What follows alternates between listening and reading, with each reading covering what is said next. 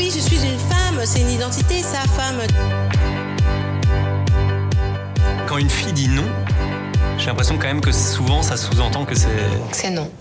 Ma sœur, nous avons des cœurs si à moi et chaque coup que tu reçois. C'est d'abord aux femmes de faire avancer le féminisme. Mais si t'es un mec, ça t'empêche pas d'être un allié. Bienvenue sur le podcast des grandes girls. Un talk imaginé par des femmes, pour des hommes et des femmes. Si les grandes girls l'ouvrent, c'est pour faire entendre votre voix. La voix de celles et ceux qui osent et font bouger les lignes. La voix de profils inspirés et inspirants dans la région, mais pas que. Engagé, mais surtout pas excluant, le podcast des grandes girls parlera actu, culture, société, santé et tendance. Je suis Katia Martin. Je suis Caroline Lévy. Nous sommes les grandes girls. C'est parti C'est parti pour ce premier podcast de l'été. Euh, Le soleil est là, le ciel bleu est là, notre bonne humeur. Tu parles de moi, là. Ouais, évidemment. Tu me parles de soleil, je sais que tu me parles Tu de es mon soleil. Autour de cette table, que des femmes inspirantes, inspirées ce jour-là euh, par le sujet du jour. Il y en a plusieurs. Euh, on va le voir, mais on va rester en tous les cas sur une note extrêmement positive de tout ce qui se passe aujourd'hui à cette sortie de crise. Euh, on va parler de politique, mais sous un angle bien particulier. C'est la place des femmes dans la politique. Et on va parler aussi de l'entreprise et de ce que finalement euh, euh, cette crise sanitaire aura eu de positif dans les comportements, dans le management et dans les entreprises. C'est parti. Caroline est avec moi, évidemment. Évidemment, de mais, choc. mais évidemment. Je vais peut-être te laisser présenter ton invité du jour. Enfin, on, on parlait de politique, on parlait de femmes, on parlait de femmes inspirantes et inspirées. Voilà une belle introduction pour présenter Nathalie. Nathalie Ernst. Alors, effectivement, on va parler politique. Alors, à l'heure où nous enregistrons ce podcast, parce qu'on ne sait pas euh, l'heure à laquelle on va nous écouter, eh bien, le deuxième tour euh, des élections municipales ne s'est pas encore déroulé. On est entre entre deux tours, hein, puisque sait que euh, ces élections ont été un petit peu chahutées euh, euh, du fait de la crise, mais pour autant. Il y a des communes qui ont, au premier tour, dès le premier tour, pu élire leur maire. Et certaines maires sont des femmes. Et nous sommes ravis, évidemment, d'accueillir dans les studios une maire, une femme maire, qui est élue pour la première fois dans sa commune de Bar et qui a été élue à 80% quand même des voix. Envie de dire applaudissements quand même. Applaudissements. Bravo, bravo Nathalie. Merci et merci de m'accueillir. Alors Nathalie Ernst, tu es, euh, tu es donc euh, fraîchement euh, élue à la tête de la commune de Bar. On l'a dit, euh, 7300 habitants. Euh, tu as gagné voilà, dès le premier tour. Tu es également euh, conseillère départementale sur le canton d'Aubernay aux côtés de Bernard Fischer. Euh, C'est de là qu'on se- qu'on qu'on s'est rencontrés. Euh, tu as été conseillère municipale deux mandats euh, consécutifs, euh, consécutifs. Et en fait, nous, on s'est intéressé, on s'est dit, mais finalement, euh, qu'est-ce qu'est-ce que c'est que d'être une femme mère? Alors déjà, première question, est-ce qu'on dit Madame le maire, Madame la mère À cette question, je réponds souvent. euh, ça reste Nathalie. Après, euh, officiellement, euh, en fait, peu m'importe. hein, on a plus tendance à dire Madame le maire, malheureusement, parce que ça, ça officialise le titre. Et puis Madame la mère, finalement, je suis mère de famille.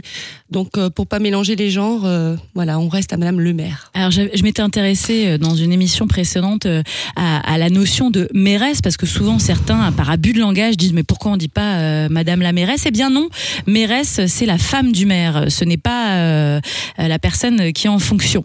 Donc tu as, tu as été, on va revenir un petit peu sur ton parcours, puisque tu as débuté, on va dire, ta carrière ou la, la rencontre avec l'univers politique en 2008 euh, en te rapprochant du milieu associatif. Donc, euh, en deux mots, euh, comment tu, tu as décidé d'épouser cette carrière politique alors qu'au départ, tu en étais plutôt très éloigné Oui, alors déjà, je dirais que c'est pas une carrière. Enfin, moi, c'est une passion avant tout. Hein. Je pense que de faire de la politique, c'est pas une fin en soi. C'est c'est un morceau de sa vie. Je pense qu'on dans lequel on va s'investir. Et, euh, et si j'ai décidé de m'investir vraiment pour ma commune, à l'époque, j'avais dit, hein, je venais du- d'un milieu associatif, j'étais très impliquée associativement. Euh, depuis, euh, à l'époque, ça faisait euh, déjà une vingtaine d'années que j'étais dans une association tombé dans la sportive. potion très jeune, quoi. Euh, oui, un petit peu. Et puis, je suis allée voir mon maire avec un CV, hein, comme on postule euh, pour un emploi, et je suis allée lui dire, bah voilà, j'ai envie de m'investir plus pour ma ville, j'ai envie de la faire connaître plus. Donc, euh, effectivement, c'est ce milieu associatif qui m'a fait rentrer là-dedans. Donc, au début, euh, simple conseillère municipal pendant deux mandats, comme tu l'as dit. Et puis, euh, et puis, euh, bah, j'ai vu qu'on pouvait faire bouger un petit peu les choses. Sont arrivées ces élections euh, départementales où euh, bah, là aussi je suis pas j'ai pas été moi proactive c'est c'est le maire chercher, qui était quoi. en place voilà c'est le maire qui était en place et qui me dit bah Nathalie euh, est-ce que tu as jamais pensé à aller un petit peu plus loin en politique? Ouais. Alors, on va juste rappeler parce que effectivement, euh, avant que tu, tu, que tu nous racontes un petit peu euh, l'évolution de, de, de ta carrière, en tout cas de ton parcours politique, la notion de parité est importante dans tout, on va dire dans le dispositif, parce que tu me l'as dit en off. Alors, bien sûr qu'il y a, il y y a des, il y a euh, obligations de faire une liste paritaire euh, dans le cadre des élections, mais aussi au niveau des départementales, les conseillers euh, départementaux doivent se présenter, en tout cas les futurs conseillers, par binôme et par binôme homme-femme. Et c'est un peu grâce euh, à cette euh, parité obligatoire que tu as pu euh, Oui. rentrer Oui, au conseil départemental. Euh, absolument. Alors c'est parce qu'il fallait effectivement monter des binômes euh, hommes-femmes et puis des femmes en politique euh, sur le secteur, il y en a pas non plus euh, énormément. Il pourrait y en avoir beaucoup plus parce que les femmes sont capables. Simplement, il faut peut-être parfois donner un petit coup de pied ou un petit coup d'aide. Et là, c'est ce qui est arrivé hein, euh, quand quelqu'un, quand, mon maire à l'époque est venu me voir en disant voilà, t'as jamais pensé à te lancer plus loin en politique? Bah, Sur le coup, je lui réponds non. Pourquoi? Donc c'est vraiment pas quelque chose euh, à quoi je pensais. Et finalement j'ai bien fait. Ça m'a donné un nouveau challenge hein. Euh, j'ai eu envie d'aller jusqu'au bout euh, en me rendant compte aussi de l'importance que que ça avait puisque finalement quand on me parlait à l'époque des élections cantonales ben je vois pas vraiment ce que ça représente si ce n'est que je connaissais mon conseil général et là je me suis quand même dit euh, waouh c'est c'est c'est quand même un grand pied dans la politique et, puis voilà, les choses ont évolué. J'ai vraiment pris goût. Je, encore une fois, on a pu faire de très belles choses euh, dans mon mandat euh, en tant que conseillère départementale. Et puis, bah, ça m'a donné envie de, continuer et puis de faire ces belles choses aussi pour ma ville et pour mon territoire. Alors, on se doute bien, hein, même si euh, les élections et le deuxième tour n'est pas fini, et on sait que nous sommes à Strasbourg actuellement et que il y a des femmes qui peuvent devenir maires de cette ville. Euh, mais euh, ce qu'on sait euh, de façon sûre, c'est que le chemin est encore long. C'est-à-dire que la représentation des femmes maires en France, c'est quand même timide pour pour l'heure, puisque on est sur un alors de, mémoire, je crois que c'était 17% des maires de France qui étaient des femmes. Alors ça tend à évoluer sur cette sur cette élection puisqu'on n'a pas encore les chiffres, puisqu'encore une fois je le rappelle, on est entre les deux tours, donc voilà. Mais ça va pas changer de façon euh, Radical. euh, radicale, euh, puisqu'il y a quand même euh, c'est plié depuis pas mal de semaines déjà en France pour nombre de communes. Donc est-ce que tu as l'impression que les les les, les choses évolue. Le fait qu'il y ait des il y ait des euh, une demande obligatoire de parité euh, au niveau des listes euh, au niveau de, tout ce qui est mis en place par la, le Haut Conseil à égalité entre les femmes et les hommes qui fait un travail quand même dans, toutes les dans toutes les élections pour se porter garant qu'il y ait cette égalité. Alors parfois une égalité sur le papier et qu'il n'est pas forcément sur le fond mais Alors on peut pas, non, clairement, on, peut pas parler encore d'égalité. Alors c'était effectivement 16% de femmes mères euh, en 2014. Aujourd'hui, alors les derniers chiffres qui sont sortis à l'issue du premier tour, on a euh, 18 18,6% de femmes euh, élues euh, dans les communes de plus de 1000 habitants et 21% dans les communes de, 1000 de moins de 1000 habitants. Donc ça, c'est à l'issue du premier tour. Donc on est loin de la parité. Après, euh, qu'une loi soit venue euh, obliger quelque part la parité, euh, dans certains cas, euh, c'est une bonne chose. Sinon, clairement, les femmes... Sauf qu'on aimerait qu'il n'y ait pas allées. besoin de loi pour que On ça aimerait arrive. qu'il n'y ait pas besoin. Mais, mais c'est sûr. Et en plus, euh, on n'est pas allé jusqu'au bout. Euh, on prend le cas, par exemple, de ces élections municipales où nous sommes obligés d'avoir une liste euh, homme-femme. Homme-femme, Shabada, hein, euh, première, je suis première sur la liste, le deuxième sera forcément un homme, le troisième une femme, etc. Et je me retrouve là actuellement avec deux membres de l'opposition. Donc forcément, un homme, une femme. Une de ces personnes, la deuxième en l'occurrence, la femme démissionne. Qu'est-ce qui se passe? On prend le troisième de la liste et non pas la prochaine femme pour la remplacer. Donc, on se retrouve avec un homme de plus déjà au sein du conseil municipal. Si demain j'ai quelqu'un d'autre qui démissionne, on prendra le suivant, donc pas le même sexe. Donc ça force tout. Et ça va même encore plus loin, c'est qu'au sein après des intercommunalités, donc qui sont représentées par euh, par les maires euh, majoritairement, pour les petites communes où seul le maire représente la commune, ben avec euh, 18% de femmes élues, comprenez bien qu'au départ l'intercommunalité est peu représentée par les femmes, donc c'est vraiment pas suffisant.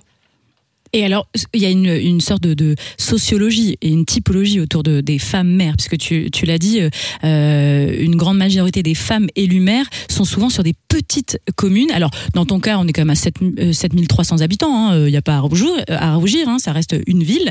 Euh, par contre, euh, on se rend compte que euh, 40% des femmes élues euh, sont moins de 250 euh, habitants euh, par commune, et 70% des femmes élues ont, euh, euh, sont dans des communes de moins de 1000 habitants. Donc, euh, et alors dans ce cas-là, euh, quand on va, quand on monte un peu plus haut et qu'on va dans des grandes villes de 100 000 habitants, et ben là, on, se rend compte que 6 femmes sur, euh, non pardon, 6 maires euh, sur 41 euh, sont des femmes. Et là, on pense évidemment à Anne Hidalgo, euh, Martine Aubry, euh, Johanna Roland pour Nantes et Nathalie euh, Appéré pour Rennes et Strasbourg. On verra. On ne sait pas. On ne sait pas, Euh, mais c'est quand même euh, assez dingue de se rendre compte que plus on est dans une grande ville, Ouais. euh, moins euh, la femme euh, a sa place à la tête. euh, Mais on peut faire fait de le parallèle commune. par rapport aux entreprises aussi, et on en a assez parlé. C'est-à-dire que plus on va sur des entreprises du CAC 40 ou en tout cas des, des grosses entreprises, moins on a de femmes dirigeantes. Euh, c'est dommage. Alors moi, du coup, je fais un petit retour en arrière, un petit pas historique, parce que je me suis dit, vous avez forcément envie, forcément, je vous entends, envie de connaître qui était la première femme élue en France. Alors qui? Je vous dis comme si vous aviez la réponse. Mais évidemment, vous l'avez pas. Elle s'appelle, elle s'appelait Odette Roux. Et elle a été élue maire en 1940. J'aime bien. Roux. En- en- quand ça, en quelle En année 1945, pour la commune des Sables d'Olonne. En fait, euh, à l'issue euh, euh, effectivement de, de, de la guerre, juste au sortir de la guerre, eh bien, euh, les femmes ont pu enfin voter et donc se présenter. Et seulement euh, quelques femmes ont été élues. Alors, euh, euh, euh, il y a trois noms euh, que je vous sors hein. Odette Roux sur les Sables d'Olonne, euh, Pierrette Petitcot à Villetaneuse, Suzanne Plou. euh, mais je ne sais pas où, euh, en l'occurrence, euh, voilà. Donc il y en avait vraiment euh, pas plus d'une dizaine sur toute la Et la France. première maire de Strasbourg Ben on la connaît. Voilà. Un petit. C'était un c'était petit- la première Bah oui, euh, un petit kikou à. à Catoche. à- bah, arrête de l'appeler Catoche. à Ah ouais, c'était la première mère Bah, de. En fait, j'ai pas. oui, je, je crois qu'il n'y a jamais eu. de- Ah si Ah non J'en sais rien. Bah, il y a eu Je- je Fabienne Keller, hein, mais euh, Oui. première mère euh, Ouais. élue, je pense Ouais. bien. Elle a été élue à 38 ans. euh, voilà, c'est tout ce que. D'ailleurs, je me présente aux élections. je, je rigole. Le scoop des grandes guerres Euh, aujourd'hui. moi, ça changerait parce que là, je fais un peu figure d'extraterrestre. Donc, si tu veux me rejoindre, euh, c'est vrai que dans les communes de taille moyenne comme la mienne, hein, euh, 7300 habitants, euh, en général, alors il y a encore moins de femmes maires et euh, celles qui sont élues ont plus de 50 ans. Donc, je suis en dessous. Donc, il n'y a pas de souci. Jeune, hein. dynamique, euh, volontaire, euh, engagé, euh, on adore. Alors, on parle, on parle Euh, de je, je- je peux parler Ah ouais, d'Odette. euh, je Parle peux parler d'Odette. de- d'Odette Roux. J'adore Ah, bah, Odette. Moi, ouais, j'appellerai je- mon enfant comme ça. Je Ah, ma grand-mère s'appelle. Odette, si tu nous entends de là. Euh, donc Odette Roux, euh, alors pourquoi déjà c'était, euh, elle a été mise en lumière, c'est parce que c'était la première femme maire donc de la commune des Sables d'Olonne, mais en plus elle avait une histoire particulière. Elle, a, elle avait 27 ans, elle était mère et veuve, donc en plus elle était, euh, elle avait un parcours de vie tout à fait atypique. Et en fait, quand elle a pris euh, donc ses fonctions, elle n'avait absolument pas conscience euh, que c'est, elle faisait partie des rares femmes élues. Euh, elle même dans sa mandature, c'était quelque chose qui n'avait pas, euh, elle s'en était pas rendue compte. Et quand on lui a posé la question euh, justement de, de ce rôle de femme mère, elle a dit euh, j'avais conscience qu'il fallait réussir, car à travers moi, c'était la capacité des femmes à prendre leur part dans la vie civile et politique que l'on jugeait. Voilà. Donc, est-ce que tu partages les mots de cette première femme maire de France, euh, Odette Roux, en 1945 Est-ce que c'est toujours d'actualité? Je tu- partage surtout son sentiment en fait, parce que j'ai pas le sentiment non plus de d'être un petit peu euh, particulière ou de, de que le fait d'une femme que, que je sois une femme mère soit quelque chose d'exceptionnel. En revanche, c'est vrai qu'on s'en rend compte de par les réseaux euh, qu'on intègre. Et euh, je fais partie avec ma collègue Cécile Delattre. Nous sommes les représentantes euh, Maire de Euh, Oberhausbergen, tout à fait. Euh, les représentantes pour le réseau des élus euh, local, donc un réseau de Féminin. femmes Féminin. élus. euh, au niveau national, euh, apolitique, élu eux, oui. Et, et en fait, c'est via ce réseau qu'on se rend compte que bah, finalement, on n'est pas si nombreuses que ça, qu'on fait une politique, bah, qui est une politique différente, qui est appréciée, et puis aussi qu'on qu'on se motive, qu'on se remotive, qu'on va chercher euh, des informations. On travaille beaucoup avec le réseau. En fait, c'est ça qui est intéressant avec les, les femmes. Je pense qu'on travaille différemment. Euh, que- Alors, que en quoi? Tu me disais, je, je mène une politique différente. Il y a peut-être. euh, euh, en quoi euh, penses-tu que le fait d'être une femme euh, dans ta mandature que tu entames tout juste, euh, ça sera différent? Alors déjà, moi, je suis quelqu'un de terrain. hein. En tant que conseillère départementale, c'est vrai que je suis, je suis maintenant connue euh, et reconnue sur mon sur mon territoire. Euh, De Bernay, on rappelle. De Bernay, et, et, euh, donc je suis très proche des gens. Ça, c'est quelque chose qui me tient vraiment à cœur. Mais est-ce Et, que ça, c'est particulièrement féminin?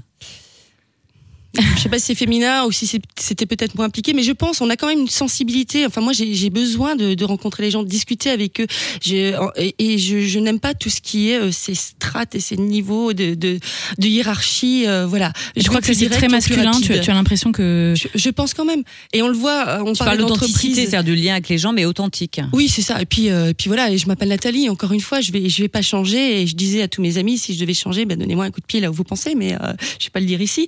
Mais voilà, on, on va pas changer. On aime, j'aime aussi faire la fête, j'aime m'amuser. euh, ça, ça va pas changer. Et c'est ce naturel aussi qui, qui est apprécié et que je mets en valeur. Ah, Alors, Et ça, c'est tu moi, crois pas que c'est une per- femme Est-ce que tu crois pas que c'est une question de personnalité, de caractère à la base hein Peut-être. Mais il y a aussi la démarche qu'on a initiée. Alors nous, les, les, les municipales, on est parti très très tôt avec mon équipe. Alors mon équipe s'est montée euh, parce que j'ai souhaité lancer une démarche participative. Alors c'était le début de la mode. hein. On n'en parlait pas trop, mais moi c'était c'était vraiment quelque chose que j'ai souhaité lancer il y a, deux ans. Et, euh, j'ai lancé un appel. Et quand dans la presse on a su que je me présentais.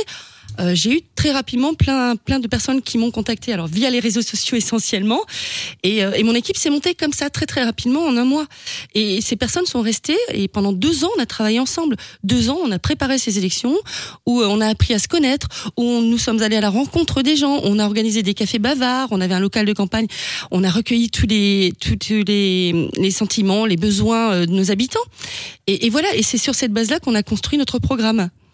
Donc euh, oui, c'est ce je, je suis persuadée que les femmes font différemment.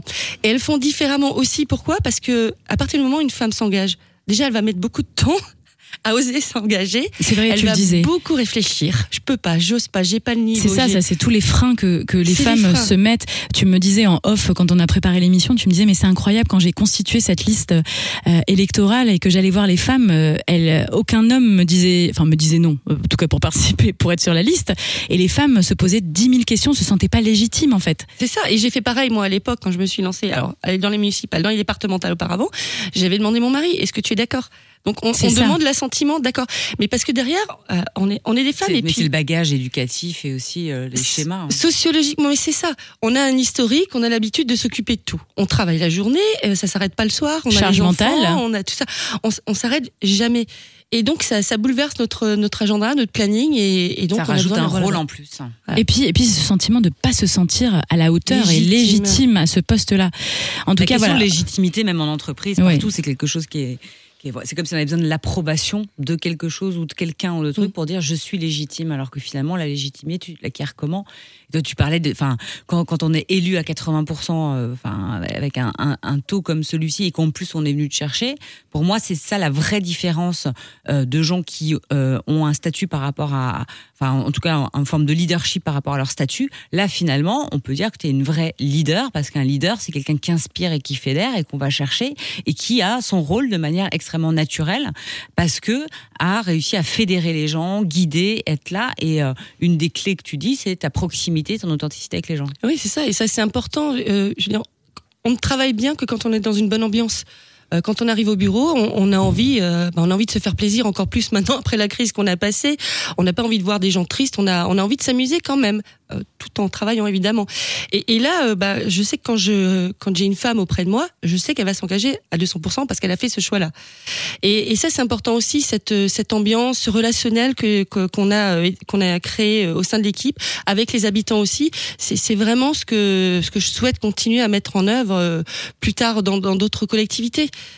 Mais euh, c'est important de d'avoir toujours ces échanges.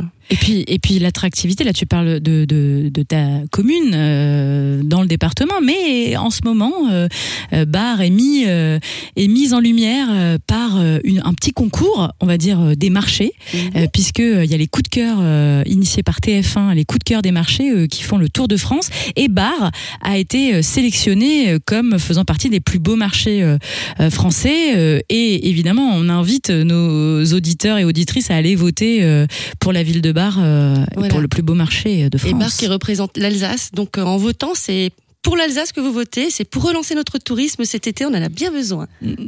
Merci Nathalie. Alors, évidemment, on te fait venir, on parle en introduction de femmes euh, inspirantes et euh, c'est intéressant aussi euh, par ta voix et le fait qu'on nous écoute.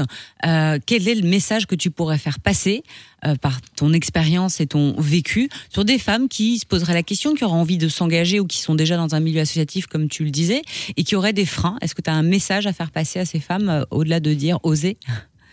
Bah, c'est- en fait, c'est toujours la même chose. C'est effectivement le seul mot, c'est oser. Mais je dirais, lancez-vous ou ne vous posez pas de questions et réfléchissez après. C'est bah, J'aime beau beaucoup. message. Donc on, se- on se lance les filles, on monte un parti, on fait quoi là? Non mais euh, tu vois quand j'entends des discours comme ça, euh, moi qui étais euh, longtemps pas du tout investi dans la politique euh, et qui a dû, j'ai dû m'y intéresser parce que bah, je vote euh, comme tout le monde à partir de mes 18 ans et voilà. Et euh, dans le paysage aussi euh, dans lequel j'évolue, la communication, enfin voilà, quand une politique change, ça peut faire évoluer, et changer beaucoup de choses dans la ville. Et, euh, et en fait, c'est vrai que moi aussi, j'ai souvent ce questionnement de me dire ouais, non mais bon. Enfin voilà, euh, d'un coup, j'ai- t'as l'impression de prendre parti et, et je pense que moi, une des peurs, si je devais un jour me lancer en politique, c'est de me faire flinguer. euh, euh, et j'en parlerai tout à l'heure, euh, Mais tu en notamment sur même euh, tout de suite. Tout de suite. Mais- ah bah, mais j'en oui, parle tout de suite. Tu prends la parole, on fait le lien par rapport à- Allez, c'est à, la, à la politique et en tout cas les femmes ouais, en politique et, sur et la du toile. coup justement cette, manière en fait d'attaquer alors j'ai parlé d'un sujet un peu négatif d'attaquer les femmes sur internet et notamment celles qui font de la politique alors je ne sais pas du coup du coup si toi tu as subi Nathalie ce, ce euh, on va dire ces débats mais les, les principales insultes sont vieille trop jeune trop grosse euh, trop maigre elle mange que des légumes enfin Ah, voilà mais- je, je vous donne Nathalie les exemples Ni trop grosse, ni trop maigre, ni trop vieille. En fait, c'est la perfection absolue. Donc, Ouais. elle n'a pas pu recevoir Mais- toute cette attaque. mais euh, Il y, y en a, il y en a. Là, euh, là, on me dit, mais euh, comment tu vas, comment tu réussis à faire tout ça? Euh, Bah, en fait, j'ai fait un choix aussi. J'ai décidé d'arrêter de travailler. Je Mm. me consacre à la politique Ouais. euh, entièrement, Mm. et on y arrive. bah oui Pourquoi on y arriverait moins bien que d'autres qui cumulent des mandats et des mandats et des mandats C'est clair. Non mais oui, c'est et en fait il y a une vraie euh, il y a une vraie sensibilité qui est différente. Et il y a six ans, euh, ou il y a oui six ans, euh, c'était les exécutions. Il y a six ans, hein, on est d'accord. Je Oui, raconte bah, pas de bêtises, hein, on est bien six ans. 2014. Euh, Exact. Et ben j'avais suivi en fait toute la campagne politique et à l'époque je ne votais encore pas à Strasbourg, mais j'avais Ah, je croyais participé. nous dire je votais pas encore. Je me suis dit mais t'as quel âge Et là je me dis mais elle m'a menti toutes à ces Strasbourg. années en fait. Et, euh, et en fait, j'avais eu la chance de, de participer à une émission en live avec France 3 euh, en région, avec RBS, euh, et il me semble rue 89 aussi. Et euh, c'est vrai qu'il y avait toute une émission. Et moi, j'avais en fait fait du live tweet euh, pendant euh, toute la partie du premier et second tour. Euh, et donc, j'annonçais les résultats, je faisais les réactions euh, des différentes... euh, mairies et c'était vraiment régional. Hein. Mais euh, ce qui m'a marqué, c'est que bah, justement, il n'y avait pas beaucoup de femmes et surtout, il y avait personne sur Internet. Donc, euh, je veux dire, personne n'avait vraiment de compte. Euh, Enfin voilà, tu vois, c'est Tu veux dire les, les maires euh, ouais, les candidats. les candidats, ils étaient pas sur Internet. Aujourd'hui, on voit euh, que les campagnes, elles se sont vraiment passées sur Internet. Et euh, il y a, euh, alors je sais pas vos différents concurrents parce que j'ai essayé de les chercher. Je pense qu'ils ont peut-être coupé leur page, mais en tout cas, ils, ils n'étaient pas. euh, Enfin voilà, j'ai rien trouvé à leur niveau. Et je pense qu'en fait, d'avoir une présence, ça apporte quelque chose de supplémentaire d'être présent sur Internet. Mais euh, c'est plus dur pour une femme puisque euh, si je compare en fait les commentaires, euh, je peux prendre là politiquement à Strasbourg aujourd'hui si je faisais une comparaison des commentaires puisqu'on est en plein dans ce second tour, et ben les hommes on les critique sur leur programme, les femmes on les critique sur leur physique. Voilà, c'est une vraie, euh, c'est- assez incroyable euh, que on ait encore des commentaires comme ça. Je veux dire, il n'y a pas euh, un commentaire négatif euh, sur un homme, euh, sur la manière dont il est habillé. euh, Enfin voilà, mais Et pourtant sur il les y aurait à femmes, oui. dire. Il y aurait à dire. Mais, mais, euh, mais tu, tu vois, c'est ça qui est assez intéressant. Et moi, il y a une personne qui m'a inspirée politiquement et sur Internet, c'est Ale- Alexandria Ocasio-Cortez, qui a gagné en fait euh, le congrès, euh, une place au congrès euh, à New York, aux États-Unis. Et en fait, elle a fait sensation avec plusieurs vidéos. En fait, elle, elle a fait sa campagne uniquement sur Internet. Personne ne l'a donnée gagnante. Dans le, euh, la place qu'elle avait, elle était contre euh, une personne qui était en place depuis de nombreuses années. Il y a même eu un, un reportage sur Netflix euh, de cette femme-là. Et maintenant, quand on parle d'elle sur Internet, on dit AOC, donc AOC. Euh, et en fait, on a juste à mettre ça. Tu tapes ça sur euh, Twitter par exemple, t'as des tweets qui ressortent sur elle. Elle a carrément un surnom euh, qui est représenté. Euh, sur internet. Et en fait elle fait le buzz avec plein de vidéos avec euh, voilà elle donne vraiment son avis. Elle défend des choses euh, notamment autour du féminisme euh, euh, racisme euh, voilà de la place aussi euh, de l'argent etc et euh, et en fait elle est toujours sur le devant de la scène. Et et, et elle a un vrai aura, mais euh, si elle l'avait juste à la télé, ça fonctionnerait peut-être euh, voilà aux États-Unis, mais elle a réussi à traverser les frontières, à arriver jusqu'en Europe, et même euh, des personnes qui euh, voilà euh, suivent juste les élections, et ben vont, vont la partager parce que c'est une femme inspirante et elle partage énormément de choses sur lesquelles on pourrait s'appuyer. Et c'est vrai que au niveau de Strasbourg là aujourd'hui, moi il y a des trucs que j'ai trouvé intéressants parce que finalement il y a deux femmes donc qui euh, sont euh, qui sont en course en lice et un seul homme du coup euh, aujourd'hui Euh, donc euh, voilà et en fait euh, les deux femmes ont fait des concepts assez innovants mine de rien sur les réseaux sociaux sur internet je vous invite à aller voir parce que ça vaut le coup quand même Euh, mais euh, ça veut pas dire que Catherine Trotman et Jeanne Barzéguian. Jeanne Barzéguian, voilà. cas où ne mais ça pas veut pas dire que, que euh, la communication que fait Alain Fontanel est mauvaise. Attention, c'est pas ce que je suis en train de dire. Mais euh, c'est juste que les concepts sont un petit peu différents. Ils sont plus réflé- ils sont ils sont un peu fun. Et je pense que et j'ai un peu regardé ce que ce que tu as posté euh, euh, Nathalie là-dessus. C'est c'est c'est pareil. Il y avait euh, je veux dire euh, je Netflix and chill ou alors je vote euh, and chill. Et voilà, c'était des des choses. Euh, un petit peu décalées qui ont été postées et qui pour moi en fait peuvent attirer euh, ben, des nouvelles personnes qui n'auraient pas obligatoirement voté et surtout les jeunes aujourd'hui qui ont un vrai une vraie problématique de vote. Donc c'est vrai que femmes sur internet c'est compliqué. Il faut se battre je pense parce que on, on a des insultes qui ne sont pas les mêmes que celles des hommes. Mais euh, mais il y a une vraie force euh, à être présent et, euh, et voilà. Et puis euh, bah je on ne sait pas où on sera mais par contre ce que je voulais rajouter et euh, après j'arrête euh, c'est que euh, j'ai j'ai prévu en fait de faire un état des lieux une fois les élections passées parce que je veux pas influencer euh, pour un candidat ou une autre. Euh, je suis une personne qui est assez apolitique à ce niveau-là, mais euh, dans- en tout cas dans la vie publique. Mais euh, par contre, je ferai un état de lieu en fait de leurs réseaux sociaux, la manière dont ils ont géré en fait leurs réseaux sociaux, et j'aurais hâte de le partager peut-être dans l'émission des. Grandes Girls. Bien sûr, ce que tu veux dire en tout cas, c'est qu'aujourd'hui, si on fait de la politique et qu'on veut se faire lire, euh, la voie digitale numérique est incontournable et qu'il faut Ah, avoir une vraie incontournable. Stratégie. Ça C'est peut pas- Et puis qu'il y ait une vraie opportunité de se différencier et de porter Ouais. des messages différemment. Voilà. Mais il faut aussi savoir euh, euh, être. euh, pour moi, il faut être fort, forte en tant que femme parce que vraiment, on, on on le prend le voit risque, on prend le risque de, de se prendre euh, de, Ah bah, des les- risques de Les, euh, je veux dire, les élections à Paris, c'est pareil. Anne Hidalgo, euh, Rachida Dati, euh, ouais, voilà, euh, qui Agnès euh, Buzyn, bah, il y a quand même beaucoup Agnès de femmes. Hein. Mais Il y a beaucoup de femmes, mais je veux dire, là, euh, si tu regardes ce qui est répondu aux propositions, etc., et moi, ce qui me fait le plus halluciner, c'est, euh, tu vois, les, euh, les pics entre femmes. Et je trouve ça vraiment euh, triste, en fait, que on, on soit pas sur quelque chose de, on va critiquer le programme, critiquer le programme, ne critiquez pas. Euh, tu vois, euh, je veux dire, il y a eu, il y a des tweets de Anne Hidalgo veut mettre en place des pots de fleurs, je crois, enfin un truc comme ça. Donc c'est Anne, Anne Hidalgo aime trop les fleurs. Tu vois, c'est, on, on pousse le côté un peu trop féminin de la chose, les fleurs. Alors, ça, c'est un Alors, sujet en plus très intéressant, c'est-à-dire que je sais que dans, dans, donc, donc dans ce conseil, le haut comité égalité entre les femmes et les hommes, ils essayent aussi à ce que les délégations, à, faire que les délégations euh, dans les communes ne soient pas euh, stéréotypées. C'est-à-dire qu'on se dise pas, euh, bah, les femmes, elles vont forcément avoir telle délégation parce que c'est très féminin, euh, et les hommes vont forcément euh, faire ça. Donc voilà, il y a tout un travail en filigrane. Merci Annabelle, c'était très intéressant. avec plaisir.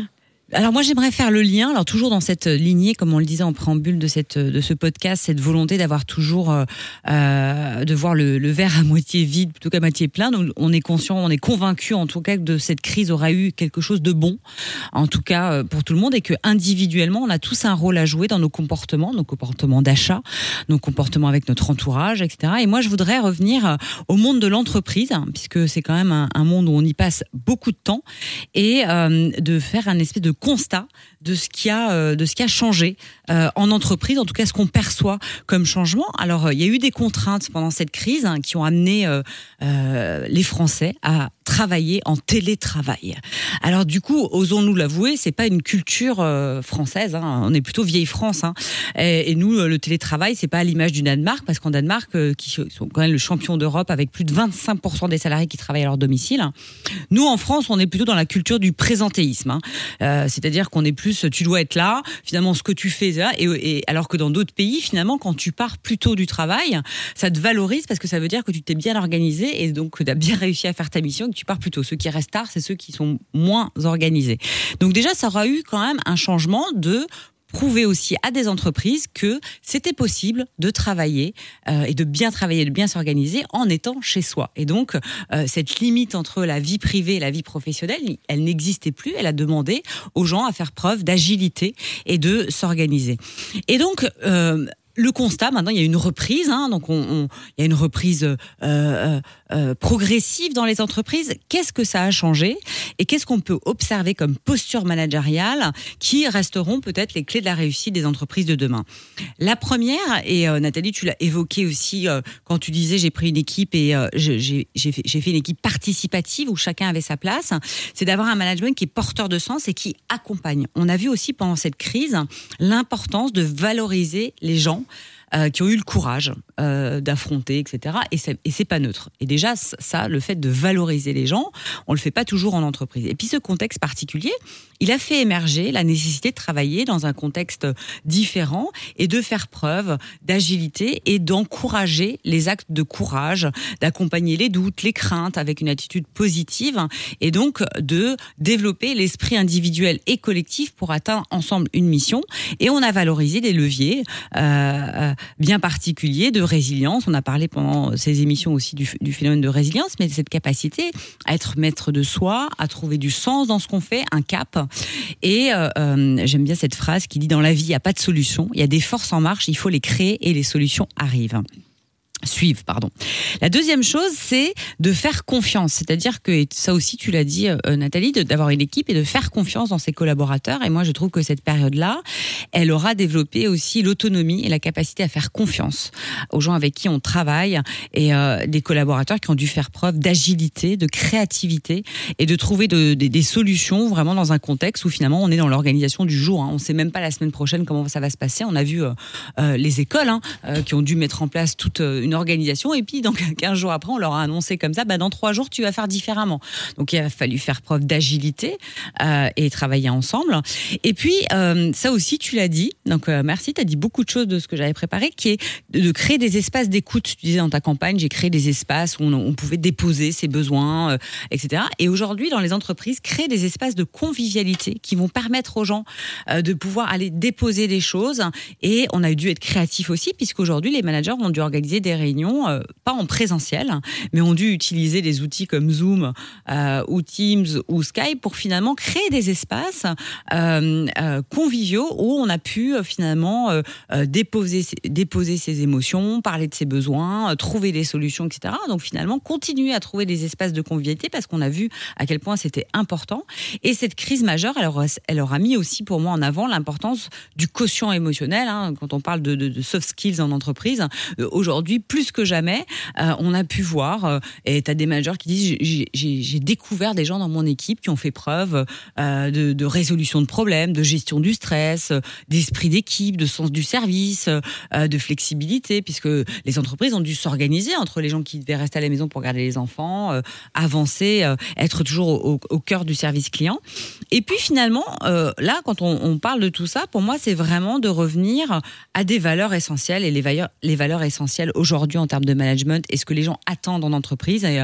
Et, euh, mon métier m'a permis là d'entendre quasiment 300 managers en l'espace de trois semaines euh, que j'ai pu entendre sur leurs besoins, sur leurs euh, leurs euh, constats et, et, les besoins qu'ils peuvent exprimer. Et les deux valeurs fondamentales qui ressortent, c'est vraiment la bienveillance managériale et la responsabilité des collaborateurs, c'est-à-dire que de laisser la place à chacun. Et donc, on a tous notre rôle à jouer. Quand je parlais de, de responsabilité individuelle, individuelle, c'est la responsabilité qu'on peut avoir aussi à notre niveau euh, de euh, euh, prendre la responsabilité dans nos actes, dans nos équipes, euh, dans tout ça. Alors, on, on a vu avant cette crise des, des créations de postes de Chief Happiness Officer. Alors, c'est plus dans des grandes entreprises. hein. Air France avait initié ça en créant cette catégorie de gens. Mais finalement, Alors, Air, France, là, ils sont pas bien placés, là. Ils, ils virent tout le monde. Donc, oui, mais peut-être que les chiffres Oui, happiness vont partir avec. N'empêche que, on parle du mauvais, mais c'est Bien aussi de, de, de- Évidemment. de mettre en lumière ce qui est bien fait aussi. Et donc, on a mis ces postes-là. Sauf que moi, j'observe que dans les entreprises et dans les équipes, ce matin encore, j'étais en, en réunion avec quelqu'un qui disait, voilà, dans mon équipe, il y a quelqu'un qui a pris l'initiative et qui a fait des choses et qui, a- qui s'est emparé finalement de ce rôle de Chief Happiness Officer en, en, en ayant de la bienveillance. Et on voit qu'aujourd'hui, cette bienveillance, euh, elle est importante et la gratitude, c'est-à-dire de valoriser des actes en entreprise, de d'envoyer un bouquet de fleurs pour remercier son équipe, euh, euh, euh, de d'avoir des conditions exceptionnelles d'horaire ou de tolérer des horaires ajustés pour adapter aux contraintes, etc.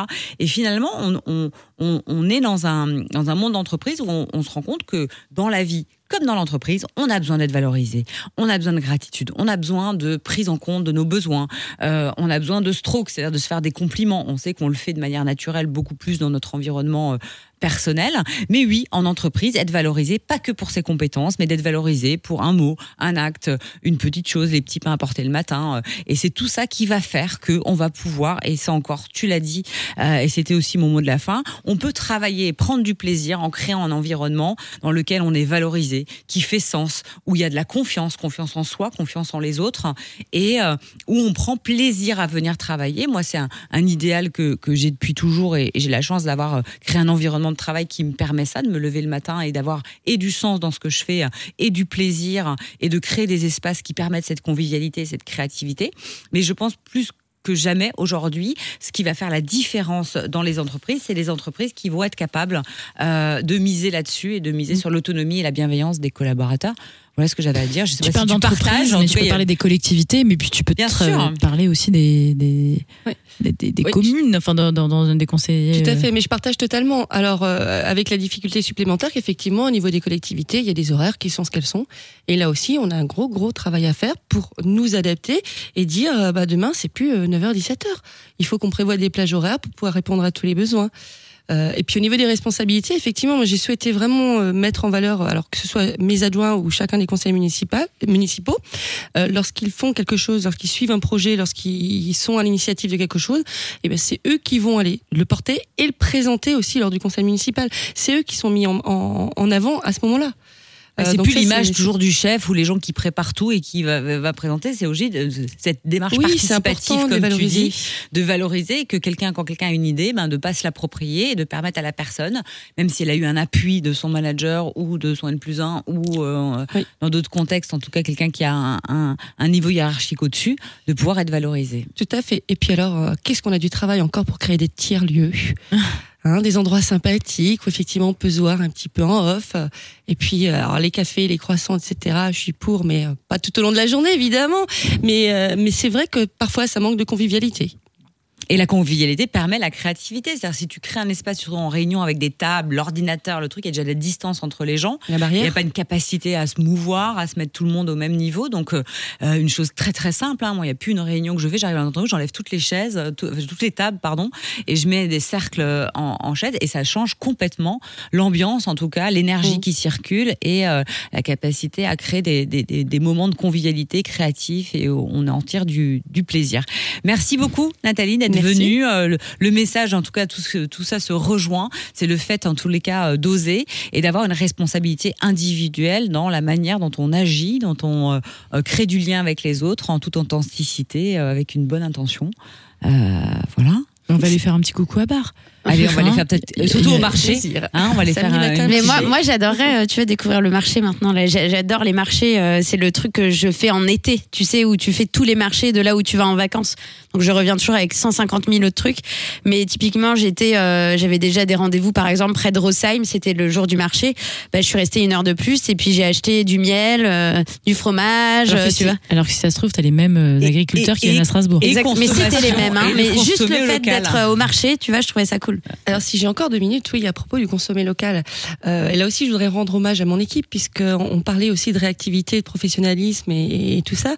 Euh, durant cette période de, Covid, hein, où finalement on avait déjà été élu, mais pas encore installé, donc pas encore euh, aux manettes, on, a, on, s'est réellement investi dans la solidarité et en 15 jours, on a créé une plateforme d'e-commerce local.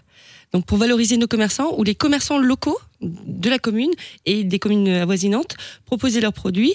Et puis c'est mon équipe qui bénévolement s'est investie pour euh, préparer les commandes, chercher les produits, livrer les clients. Et, donc ça avait créé une dynamique absolument exceptionnelle. Donc euh, cette dynamique, bon, on va essayer de la, on a stoppé pour le moment De cette version maintenir. 1 de l'e-commerce euh, local. On va créer une deuxième version euh, prochainement parce que je pense que c'est vraiment important de soutenir euh, nos, nos commerces là qui qui on espère qu'ils vont tenir mais euh, voilà on va les soutenir au maximum Euh, voilà donc euh, beaucoup beaucoup d'investissements et puis je vous accueille avec plaisir alors non seulement à Bar samedi matin au marché et puis je vous propose de faire un petit peu la route des vins pour découvrir les, Ah les bah. villages à côté faire des Ça, dégustations c'est de avec plaisir. Plein de choses à découvrir Le rendez-vous est pris. Le rendez-vous est pris. Merci à toutes. Je vous souhaite une bonne semaine et à bientôt. Oui, je suis une femme, c'est une identité, sa femme. Quand une fille dit non, j'ai l'impression quand même que souvent ça sous-entend que c'est. C'est non. Ma sœur, nous avons des cœurs si à moi et chaque coup que tu reçois. C'est d'abord aux femmes de faire avancer le féminisme. Mais si t'es un mec, ça t'empêche pas d'être un allié.